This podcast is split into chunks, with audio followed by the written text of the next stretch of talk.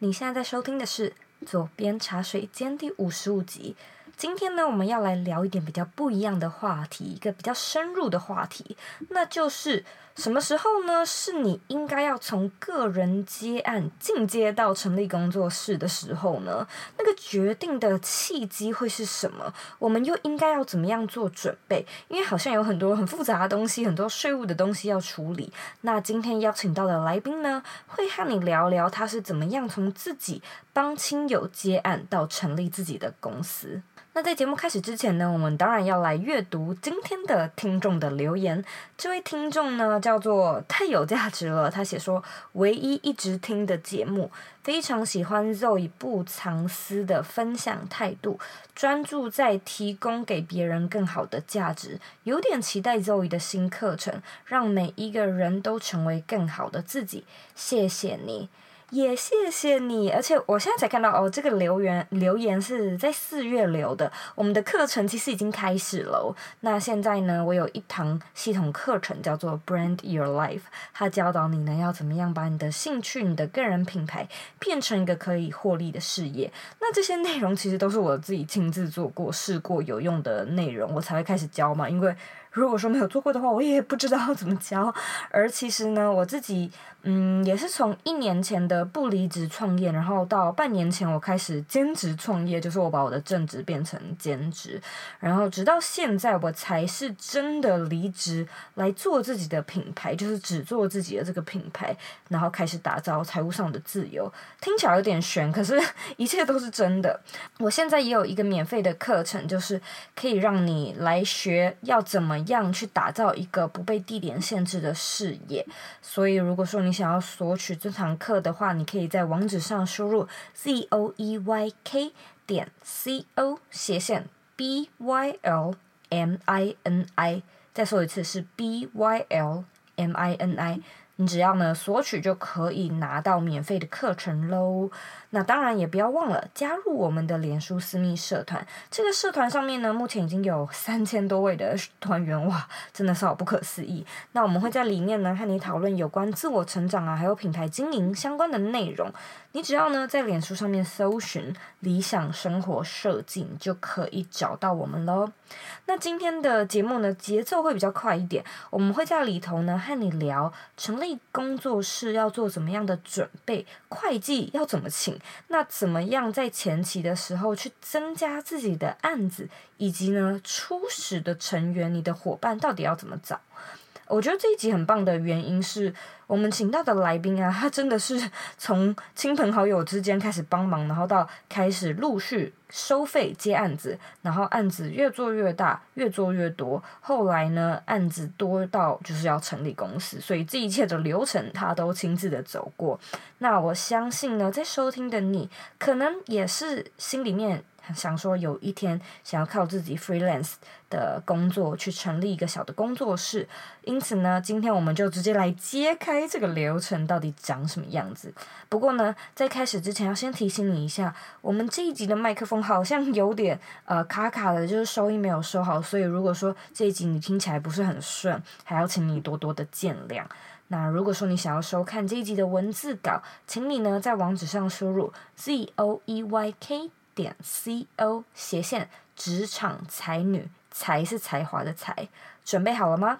让我们欢迎今天的来宾 Grace。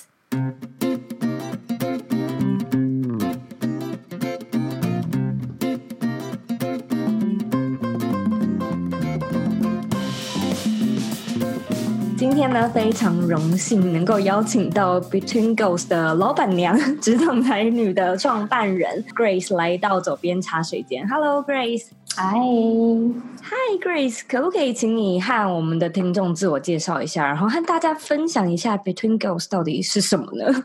好的，我是 Between Goals 的 Co-founder Grace，然后我们其实在三年多以前创办了 Between Goals。那它其实就是一个让大家可以，就职场女生可以在这边经验分享交流，然后重点是可以听到各行各业不同产业的人在这边分享啊。像因为其实当初为什么会想要有 Between Go，是因为自己刚毕业的时候其实也很迷惘嘛，就不知道自己可以做什么。尤其是自己又外文背景的，就会有一种啊，出来好像什么都可以试试看，但又没有真的专长的感觉，所以会譬如不知道业务在干嘛，形象在干嘛，PM 在干嘛，就各行各业各产业到底在干嘛。所以后来呢，到自己你知道有点资历之后，就觉得如果大家可以汇整在一个地方，然后给大家一些经验分享的话，那也许。对年轻的人们，应该是会蛮有帮助的，少走一点冤枉路这样。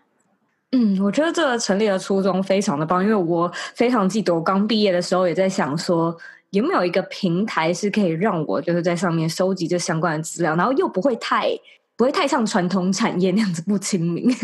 因为我我们其实一直都相信吧，我觉得我们的价值理念是说，透过经验分享的学习。其实是最快的，比起我们阅读书，因为其实书啊也还是要念，但是像书比较理论的东西，其实没有实际应用。我自己学起来比较慢，但我其实是蛮偏好做中学，或者从别人的经验，不管是成功还是失败的经验中去学习，其实是最快。嗯，你这么说，我想到我之前看到一张图，Grace 可能也知道，就是叫做学习金字塔。然后他就是在说，你花你做什么事情可以学得更快。然后如果说是看书的话，就只用看的，通常只能吸收百分之十。如果说你真的。对，然后如果说你是看其他人做，就看影片啊，然后看其他人示范的话，可能是百分之五十。但唯有就是你自己做，就是像你说的，从做中学或者是错中学，那个的吸收力可以百达到百分之九十这样子。对对，就像学骑脚踏车一样，就用身体去学，就会就会记得。那我之前有私下跟你稍微聊过，所以我知道你是从自己呃个人接案开始，然后到后来成立公司，可不可以和大家聊聊？就是在呃成立公司之前，你在做些什么样的接案？然后是什么样的转捩点会让你觉得啊，想要成立公司了，就是是时候了这样子？OK，我自己呢，就是其实是政大二期毕业。毕业之后呢，我对行销有兴趣，所以就进到了零售业的行销。那做一做之后呢，我是去纽约大学，后来再去念了一个 master，也是呃 integrated marketing 整合行销。那回来之后呢，其实我回来台湾还是有在做两份工作，一份是呃广告公司，那另一份是新创网络新创业的 PM。对，所以其实做算是都聚焦在行销，但是有碰过不同的一些职务类别跟产业。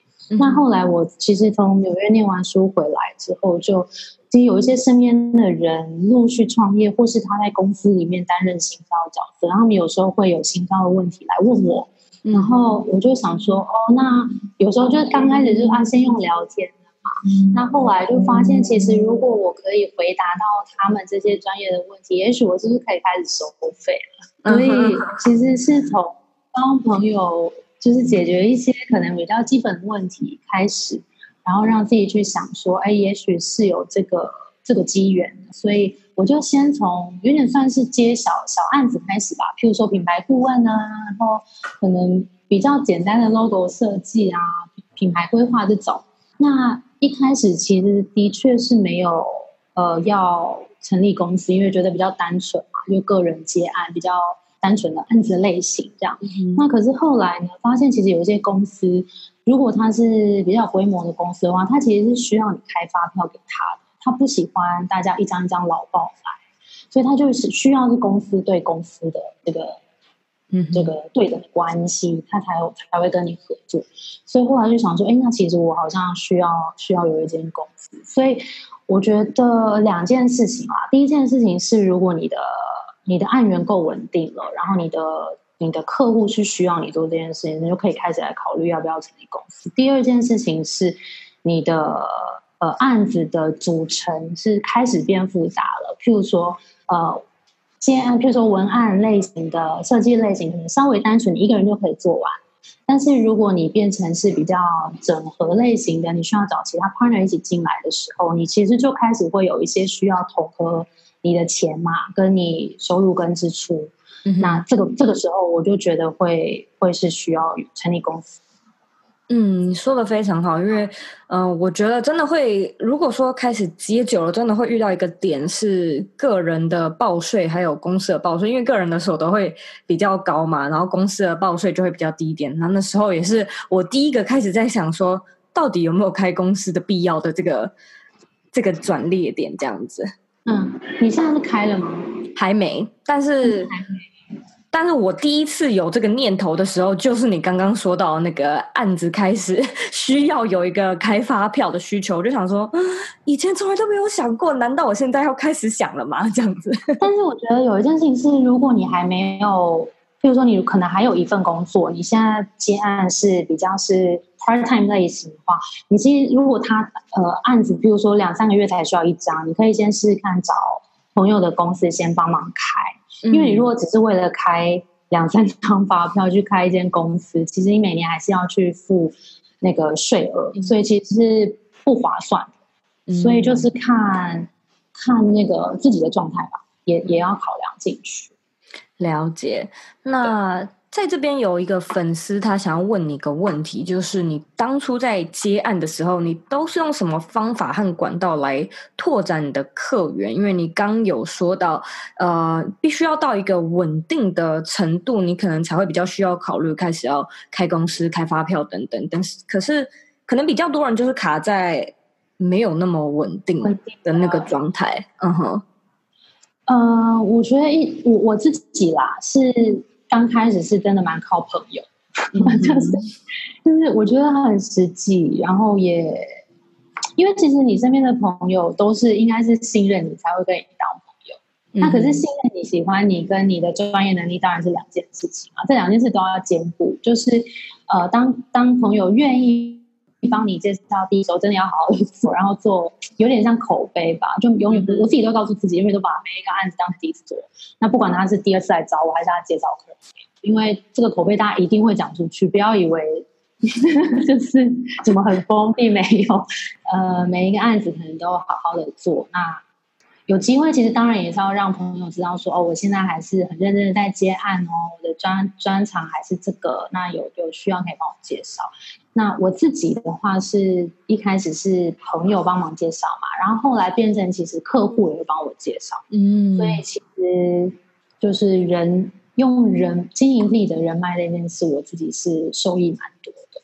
嗯，那我在这边想插一个题外话，就是呃，我在想。我可能听到有些粉丝，他就是默默在心里想说，但是在前期的时候，可能就刚好没有认识那么多人，或者是朋友可能就是可能朋友比较少之类的。那怎么样去建立起这样子的一个哎人人传人，然后开始有口碑呢？我觉得像这种也就做很好啊，就是可能因为现在自媒体也很，大家随手手机都可以随时做嘛。那像自己的 Instagram 啊。或是 Medium 啊，Facebook 其实都是很好的管道。那我比如说做了第一个作品，我就一定会把它 po 到 Facebook 上面，然后是 Instagram 上面，告诉他说：“哎，这是我最近做的作品，那如果有需要，欢迎内洽。”其实这种事情其实是需要需要去做的。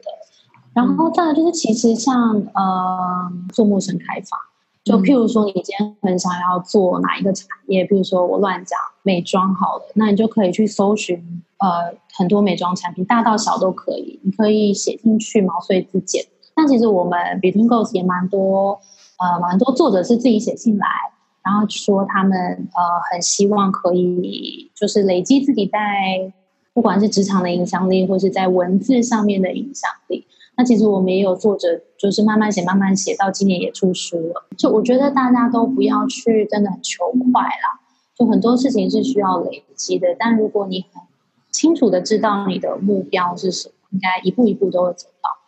嗯，我觉得你刚刚有说到一个蛮重要的关键字，就是要要主动。这个地方好像要积极一点，因为我相信，如果说听众你够积极的话，呃，是可以慢慢的拓展开来。因为在我一开始的时候，大学时期就是也有很多接案、接设计案，然后我就有意识到，因为我很爱在咖啡厅工作，然后大部分时间都在咖啡厅，但是我。后来就有意识到说，嗯，咖啡厅好像不太能认识人嘞，就是 没有什么路人会来跟你说话，所以我有故意去 co-working space 工作。然后呃，在那个地方就是你的荧幕就放在那边，所以大家来来走路就会看到你在做什么，然后就会可能跟你就是闲聊个几句，就会知道你在做这件事情。所以这是一个蛮好的方法的。其实我有个朋友也是设计师，然后他也是有一次在咖啡厅就在做他的作品，然后就有某个老板，不知道什么老板，就走过来说你在干嘛，就跟他聊天，说他就是在咖啡厅的场景，然后后来就接了他们的案子。哇，这个很幸运。对啊，因为我觉得设计其实是很好，就那个荧幕就很很好，会看到你在干嘛，跟其实你的作品就已经在那里，就其实是蛮好呈现。嗯，真的，我最近还想到一件事情，就是这几天热腾腾刚发生的。我的先生他是一个呃。音效师就是做电影配乐的。然后，如果说听众你有在做音乐的话，可能会觉得说哇，做音乐好难，我要怎么样找到人家来用我的音乐？然后，我觉得我先生有个做法超级无敌聪明，就是他会做一些歌呃的那种呃，就是短的，然后对 demo，然后给很多的朋友听。然后呢，嗯、他就会问他们说：“你觉得我哪里需要改？”然后他他会故意传给。呃，不同领域的人，也就是说，他不是只是传给音乐领域的人哦。虽然说音乐领域的人可以给他一些可能比较专业的 insight，但是他会故意传给就是最近新认识的朋友，可能在一个 party 上面认识的朋友，嗯、或者是酒吧聊天聊聊聊到的朋友，然后就传给他。嗯、然后他有蛮多的那种 case 来源，就是因为一个 party 认识的人，嗯、因为他传那些音乐，就说：“哎，你知道吗？我最近有朋友刚好要找那种。”游戏制作，用户连接，嗯嗯嗯，所以我觉得这个方法大家也可以试一试。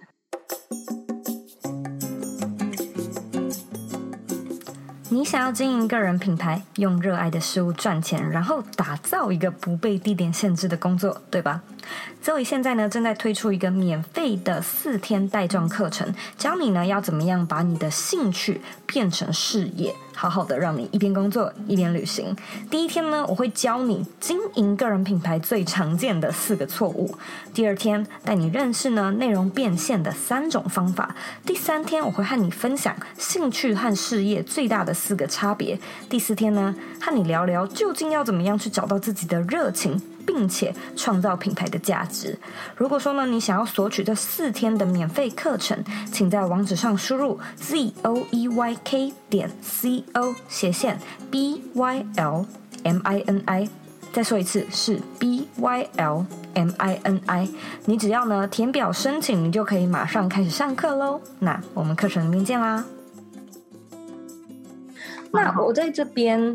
呃，接下来问你下一个粉丝想要问的问题，就是他们想要问你说，从你的个人拿、啊、到成立工作室，你第一步做了哪些准备呢？就是这个这中间的转换。呃，我的确找了一个会计师，嗯，会计师事务所的会计师，因为他可以帮我处理这件事我真的不懂的事情，嗯、然后。当然，刚刚讲的最重要的事情是你的案源已经相较稳定。那这个案源稳定，可能是譬如说有有客户跟你签了比较长的约，譬如说半年的约，嗯、或者是你手上同时有譬如说两三个客户，这样我觉得这个是我自己会觉得比较安全的时候，就是在金钱感这个金钱的安全感上面。那这个做好了之后，我那时候就去找了会计师帮我做。就是这些立案啊、登记啊这些事情，嗯、因为其实我也我身边有一些朋友是自己去跑这个流程，嗯、但是真的要花蛮多时间去摸，然后去做填一些表格什么。嗯、那我后来，我现在真的觉得时间最贵，所以我决定还是交给专业的人来处理。嗯、对，所以那个时候，呃，第一件事是确认案源，第二件事情是找会计。嗯，对。那你可不可以和大家分享一下，就是成立一个小工作室，或者是呃，以 Between Ghosts 来说好了，就是最初成立的时候，你觉得有哪些的重要成员是必须的呢？就是你刚刚有说到会计嘛，可能营运啊，然后 co-founder 之类的，就是有哪些人他们是一定要的，然后他们为什么很重要呢？好，我觉得分两块，一个是接案型的，一种是产品型的。接案型的呢，其实我觉得，我个人觉得不一定要有 co-founder，因为你自己如果有业务能力，我觉得业务能力很重要啊。你如果自己可以一直有开发到案子进来，然后你再去找到伙伴一起来做，用专案的方式做，其实就够了。但是我觉得打造产品型跟服务型的，譬如说像 Between Ghosts 这样有日常产出的，就必须要一个 solid 的 team。那那个 solid team 呢，我我自己，我们当初是三个人。那我觉得最好的是，当然大家都同时对这个主题要有，一定要有兴趣，他办法继续走下去。那第二件事情是大家的 background 跟呃技术最好可以是不太一样，或者是大家的个性上很不一样，我觉得是是好的。那我们那个时候是呃一个比较 PM，然后我有点我比较品牌，然后另外一个是呃比较是营运。嗯哼，对对对，所以就大家虽然都差不多是文组的学生啦，但是但大家在专业上还是有不同，所以分工就会很明确，大家就会知道说这件事情谁可以处理的比较好，就分给这些这个人做。嗯，那我好奇问一下，就是三个人的这个 team 维持了多久呢？就是三个人的 team 维持了大概快两年。嗯。对对对，然后是因为呃一些经济的因素，因为有有 co-founder 是呃家里比较急需用钱，所以就、嗯、就先去赚钱。没有问题。对对对，那你刚刚好像三个里面没有提到会计，但是我知道很多。呃，粉丝他想要问你有关税务方面的问题，就是你觉得什么时候要请一个会计，还是说这个会计是一个外包？所以他是外包哦，所以他不是在这个正。会计。对，我现在一直到现在会计都是外包。我觉得会计，除非到你公司的你的金额真的已经很大了，才有需要来做，不然其实其实像我自己自己会做一点点账，就是你要知道你有没有赚钱赔钱。嗯哼，然后其他需要去报税那些事情，其实现在很多外包会计事务所是可以做的，一个月只要几千块而已。嗯嗯嗯，哦，所以每个月都要请会计来记账，而不是只是报税季的时候请他而已吗？哦，他因为我们其实呃，现在是分营业有营业营业税嘛，营业税是五趴嘛，就是我们开发票的时候就已经开，嗯哼，好的。那我们两每两个月，我们公司都必须要报一次账，就是要跟政府报，所以呃，会计每两个月就会做一次这件事情。哦，所以等于说你们签了这个会计，他们也是固定长期跟你们合作的这样子。对对对。哦，了解。那我再好奇问一下，就是你觉得到了什么样的门槛是必须要请一个自己的会计呢？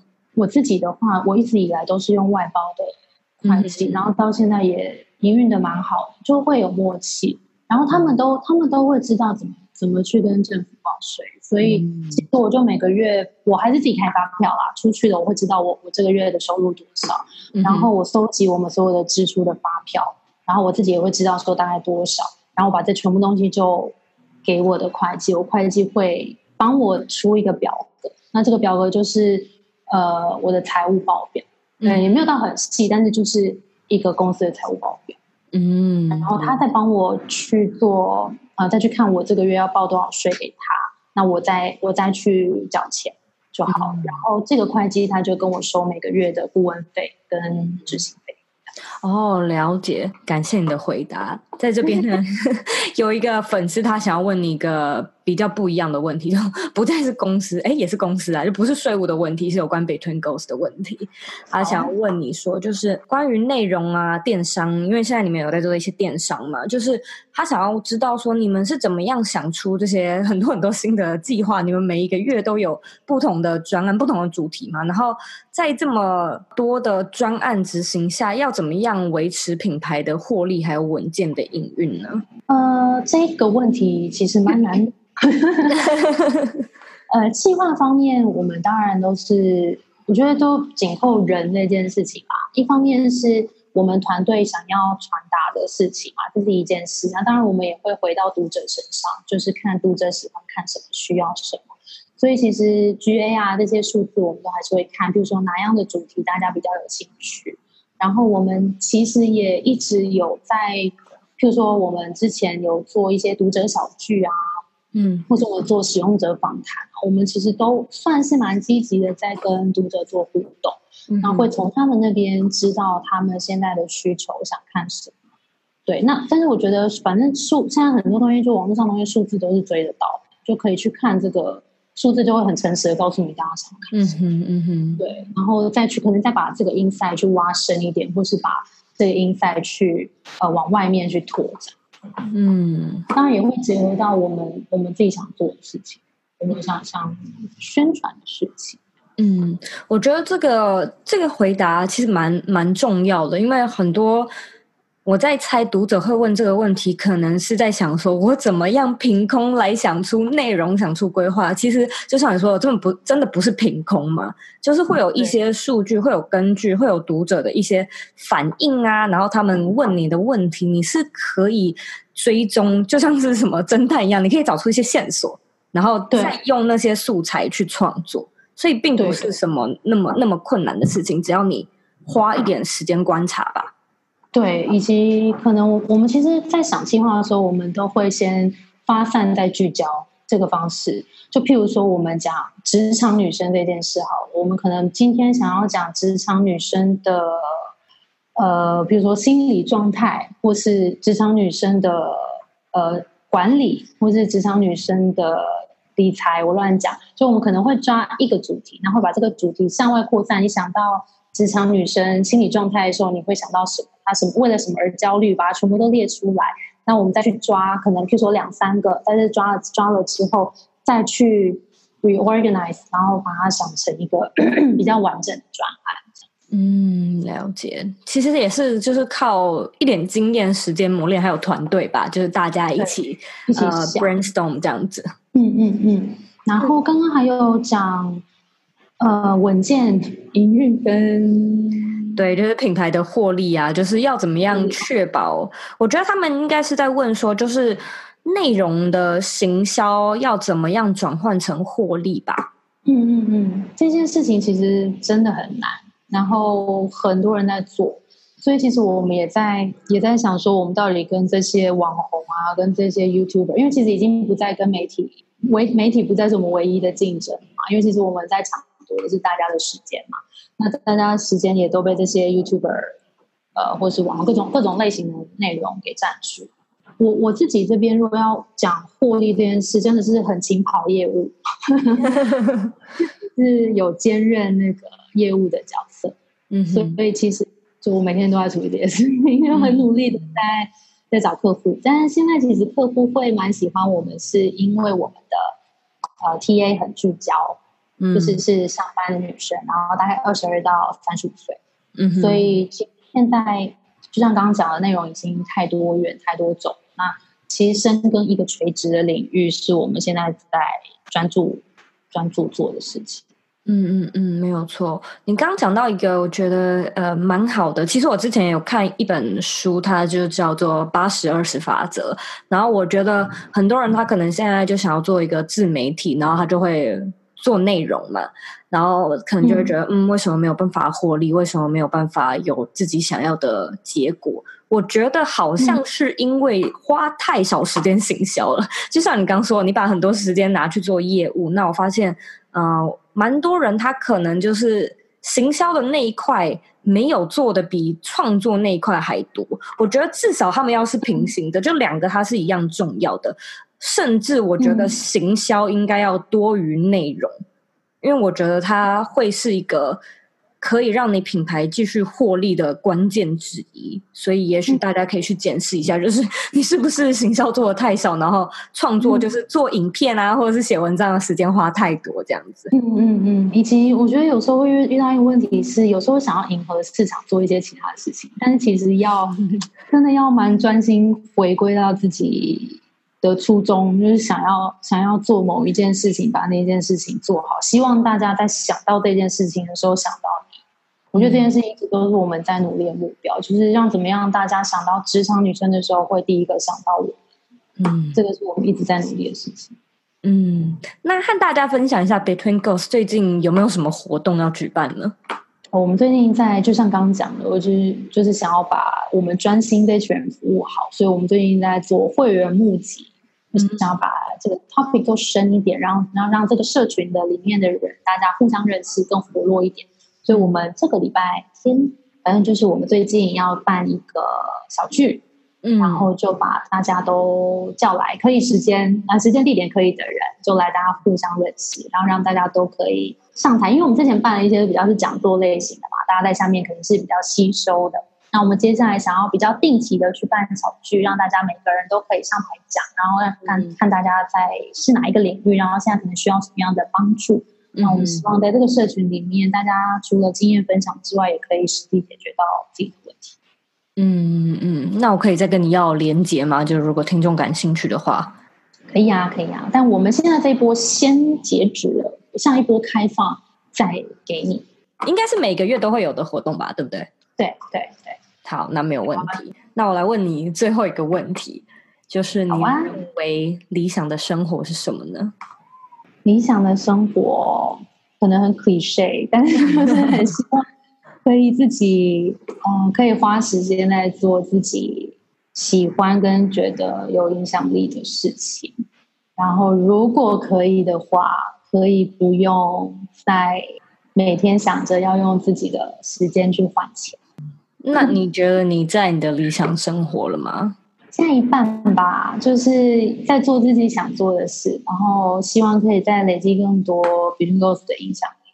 那但是在就是花很多时间在这上面，对，嗯、所以希望可以可以让自己再更有余裕一点，对于生活。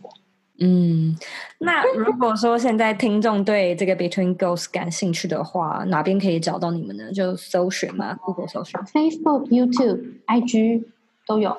然后 Between Ghost 没有是呃 Between，然后 G O S。嗯哼，好。所以如果说听众感兴趣的话呢，这一集的文章里面也找得到他们的连接。非常谢谢你，谢谢，谢谢。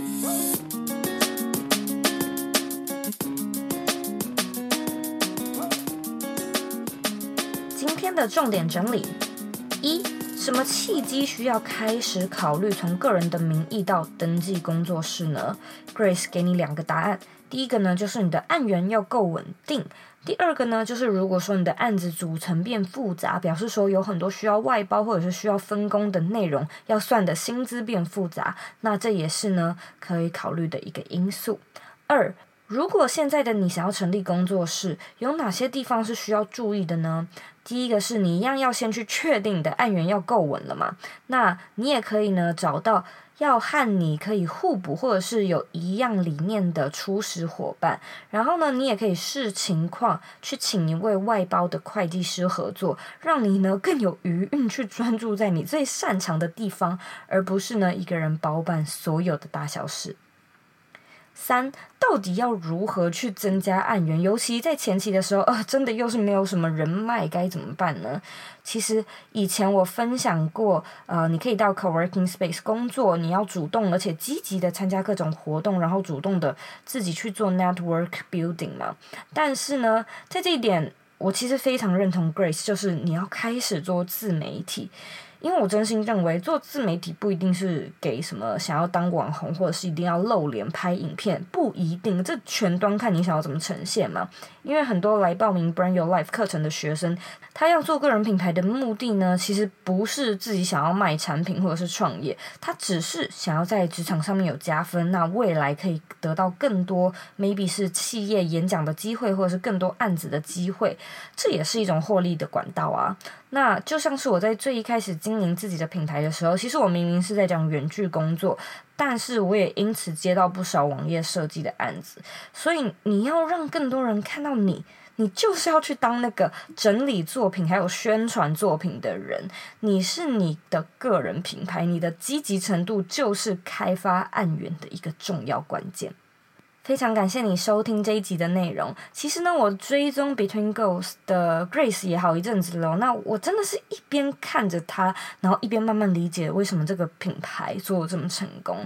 你有听到他说他当初这个团队只有两三个人，然后做了两年。那在这个过程中，我就看到 Grace，他真的是校长兼撞钟，他自己包了企划，做很多内容，自己亲自下海拍照、拍影片，然后还有陆陆续续后面的呃业务啊跟行销都是他一手包办，这真的很不容易。还有一点，他有说到，就是每一个从亲戚或者是朋友之间接到的案子，你都要做到一百分，因为这些都是你的口碑。你想要案子源源不绝，那你就是要把握好每一次展现的机会。这就像是我们在做内容，你要确保每一集的内容都做到一百分，因为你不晓得今天会有哪一个人看到你的内容。也许今天听到这个音频的人，他是一个。呃，忧郁国中生，你呢？因此拯救了他的青春期。也许呢，现在在听的人，他是一个业界很知名的媒体人，然后他因此介绍给你更多的人脉。你永远不知道，所以你永远都要做到一百分。如果说你有做到的话，你就真的在朝成立工作室的这个梦想越来越近。如果说你有任何问题，都欢迎你回到我的网站或者是 Instagram 上面找我。网站网址和 IG 的账号一样是 z o e y k 点 c o。记得截图我们的音频，然后呢 Hashtag 我还有 Between Ghosts，。我也强烈建议你去追踪 Between Ghosts 的 Instagram，他们的 IG 很有趣。另外呢，我知道你是很忙碌的，我也知道呢，你可以选择去做很多其他的事情。但是呢，你去选择来收听这一集音频，我真的真的非常的感谢你。现在呢，我有一个小问题想要问你。你比较喜欢这一集还有上一集这种比较干货类、比较有数字的那种技术类的音频，还是你比较喜欢我那种邪教式的心灵喊话类的音频呢？我们最近在做很多很多尝试，所以我也很想知道你到底比较喜欢哪一种比较技术类的那种比较有数据的一步一步的干货，还是那种自我成长啊？鼓励人心、激励人心、有能量的那种音频，喜欢哪一种？把你的答案告诉我。你可以回到这一集的原文跟我说，你也可以写信给我，你也可以在 Instagram 上面跟我说，看你要怎么说。我的都在等你的答案哦。非常感谢你，我们下次见。